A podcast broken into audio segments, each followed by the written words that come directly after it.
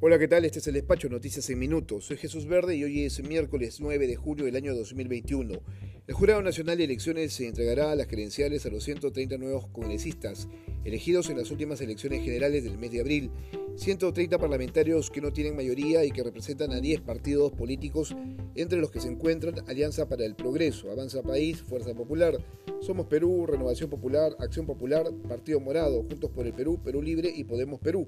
Se trata de un nuevo escenario parlamentario que tendrá al nuevo presidente como el actor principal de una obra donde el argumento central será tener puentes que garanticen cierto nivel de gobernabilidad, que apunten a la utopía de la unidad del país que mantiene esta división y además se encuentra en zozobra.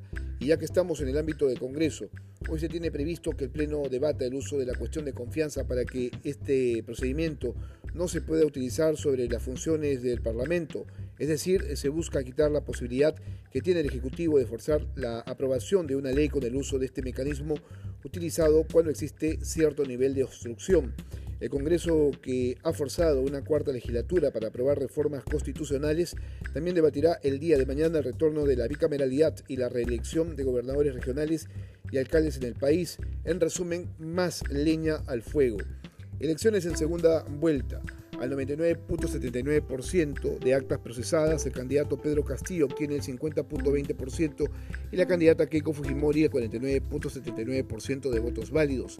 El Jurado Nacional de Elecciones informa también que ya se procedió con procesar el 100% de las actas que llegaron del extranjero y que hoy se harán públicas las audiencias sobre las actas observadas, que es lo último que le queda a la candidata de Fuerza Popular para tratar de superar al candidato de Perú Libre, cuyos seguidores se encuentran causando desorden a las afueras de la OMPE ante la vista y paciencia de la Policía Nacional que no hace nada por controlarlos.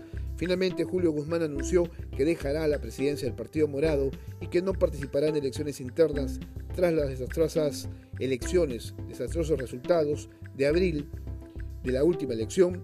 Eh, como justificación, Julio Guzmán ha dicho que se irá a los Estados Unidos a enseñar. Este es el despacho Noticias en Minutos.